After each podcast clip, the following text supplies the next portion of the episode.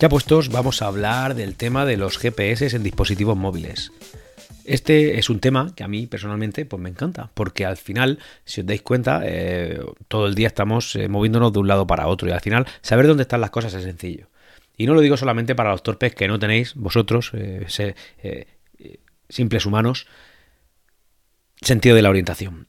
En mi caso yo soy un máquina con esto, honestamente. O sea, me, oriento como nadie se orienta. No conozco a nadie que tenga, que tenga la orientación que tengo yo. Yo me he puesto en una ciudad, en el centro de la ciudad, sin saber dónde es, y mirando al sol he sabido dónde dirigirme y dónde encontrar las cosas, porque evidentemente he visto un mapa de la ciudad anteriormente y he sabido más o menos dirigirme. Es decir, soy así de máquina. ¿Qué vamos a hacer? La vida es así.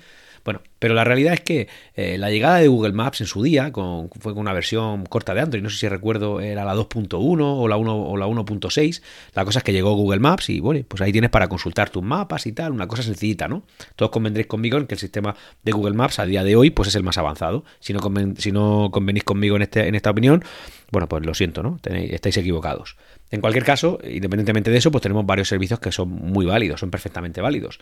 Tenemos Apple Maps, que cada día está mejor, mejorando mucho, la verdad. La base de datos también. Eh, tenemos pues eh, Waze, que al final no deja de ser una subsidiaria de Google, que también bebe de Google Maps. Y luego el resto de servicios, eh, bueno, TomTom, Garmin, hay muchos de estos, pero al final la mayoría de ellos pues acaban bebiendo de la base más imponente hoy en día, que es el tema de Google Maps. Pero esto no es lo importante. Lo importante es el componente social que esto tiene. Como os comenté, en los últimos dos fines de semana yo he estado visitando la ciudad de Alicante por el tema del ascenso de mi equipo, del Real Murcia, y entonces pues es una ciudad en la que yo no he visitado habitualmente y por tanto no conozco demasiado y orientarte con el teléfono pues es tremendamente fácil, independientemente de mi, de mi magnánima y, tremenda capacidad para orientarme, pero sí que es verdad que al final tienes la comodidad en la palma de la mano y la usas. Pero es que subo un gradito más, y es que aun con todo eso, el tema de la orientación dentro de una ciudad desconocida está bien, pero no es una locura. El llegar a esa ciudad está bien, pero no es una locura. Al final tienen medios relativamente sencillos de comprender en los cuales pues te van a dar estos servicios. Yo que sé, un mapa en papel, por ejemplo. Lo importante fue el tema de cuando estuvimos buscando restaurantes. Y esto es una cosa que me llamó mucho la atención. Al final, pues es, vas a hacer un viaje de ocio, te lo vas a pasar bien y oye, ya que estás, pues, ¿por qué no lo voy a complementar con una buena comida? Y la cosa es que al final eh, acabé buscando en muchas páginas de recomendaciones de, de, de bueno, pues de restaurantes en Alicante y no encontraba con la tecla. No encontraba nunca con la tecla y pensé, oye, vamos a tirar del componente social que tienen estos mapas hoy en día, en este caso los de Google Maps. Y al final te sitúas en la ciudad de Alicante, buscas el restaurante, y a base de opiniones, pues, oye, encontramos un sitio que fue una pasada, la verdad. Comimos muy bien, comimos barato, fuimos con la información suficiente para detectar si ese era lo que nosotros estábamos buscando, porque yo, sobre todo, lo que busco es mucha calidad al mejor precio, por decirlo de otra forma, soy un poco ratilla, y sí que es verdad que cuanto, si me puedo gastar, eh, no sé, 25 euros en vez de 28, pues prefiero gastarme 25. Bueno, pues resulta que toda la información que conseguí en Google Maps era totalmente actualizada. En horarios, en precios, en menús, en todo.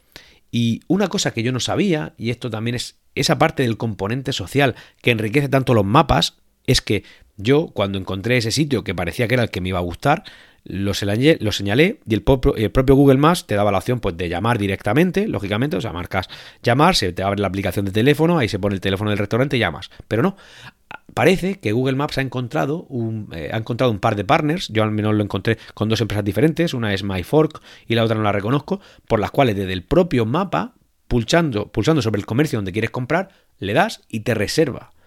Esa reserva, evidentemente, te manda una confirmación al email, se te agrega automáticamente al calendario, es decir, una cosa extremadamente sencilla. Íbamos con toda la información posible, con de los precios, de los menús, de todo, ya reservado, todo preparado. Yo al día siguiente, que estaba desconfiando porque no sabía que estas reservas se podían hacer, al día siguiente de la reserva llamé al restaurante para confirmar y efectivamente todo perfecto, todo impoluto. Oye, genial, maravilloso.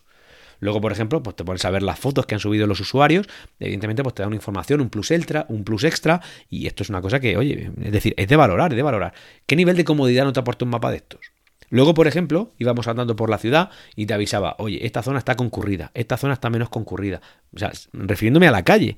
Yo sabía que por la zona de Alicante, en una plaza en concreto, había una concentración de aficionados del Real Murcia y que ahí se iban a reunir y de ahí, bueno, pues andando en plan manifestación hacia el estadio. Vale, pues yo miraba en Google Maps después de la comida a ver dónde, está, a ver dónde estaba esa plaza y, ala, hay un aviso que ponía eh, zona especialmente concurrida.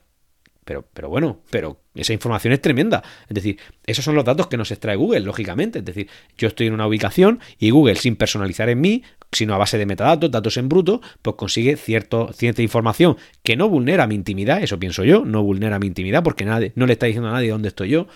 Está diciendo que en la zona a la que voy está especialmente concurrida, a ver si me interesa ir o no ir. En este caso, evidentemente, sí me interesaba ir, porque era donde, donde habíamos quedado la mayoría de aficionados granas, que al final nos reunimos.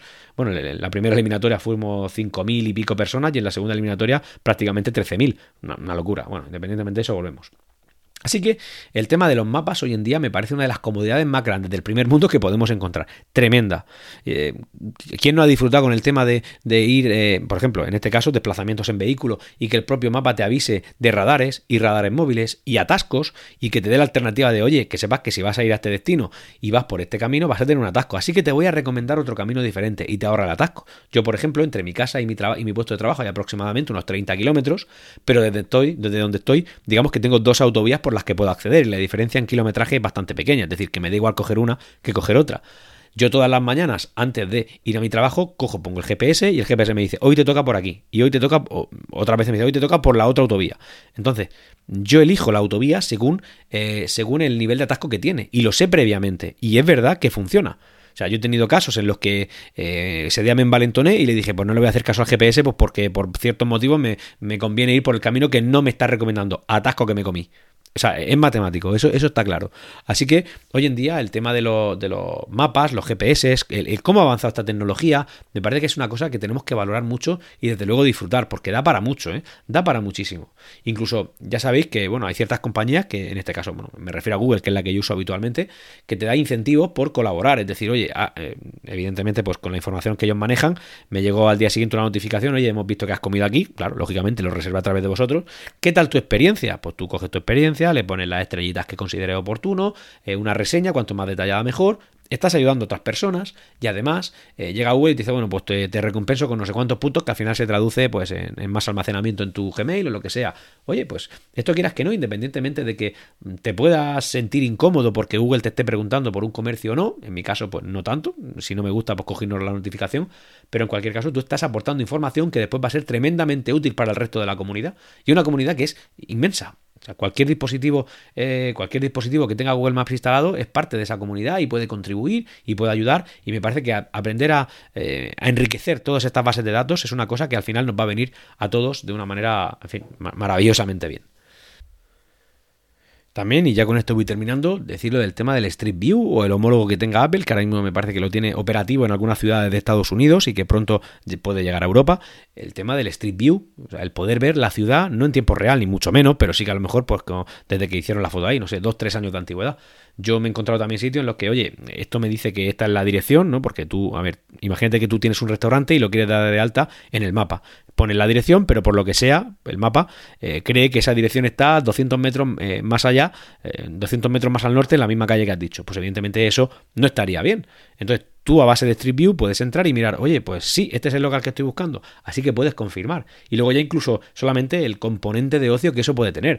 Ya sabéis que una variante de Google Maps es Google Earth, que es una aplicación que lo que hace es emular al globo terráqueo, eh, también lo hace con la Luna y también lo hace con algún otro planeta, pero bueno, de momento digamos nos centramos en el planeta Tierra eh, y tú puedes ahí ver todos los edificios en tres dimensiones, todas las ciudades, en la mayoría de ciudades grandes, y luego también eh, puedes ver la calle, o sea, callejear por ellas callejear por ellas. Incluso hay alguna aplicación, algún, alguna página web, si cuando la encuentre la pondré por el grupo de Discord, en la cual tú puedes eh, usar eh, em, el Street View para ir, eh, digamos, navegando, no navegando, sino desplazándote por el mapa.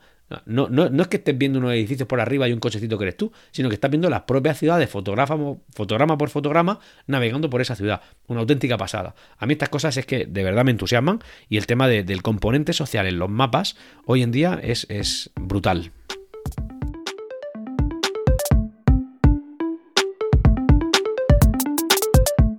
Y hasta aquí, ya puestos. Nos leemos en los canales de Discord de Ciencia o Ficción y en Twitter en Ya Puestos Pod. Hasta luego.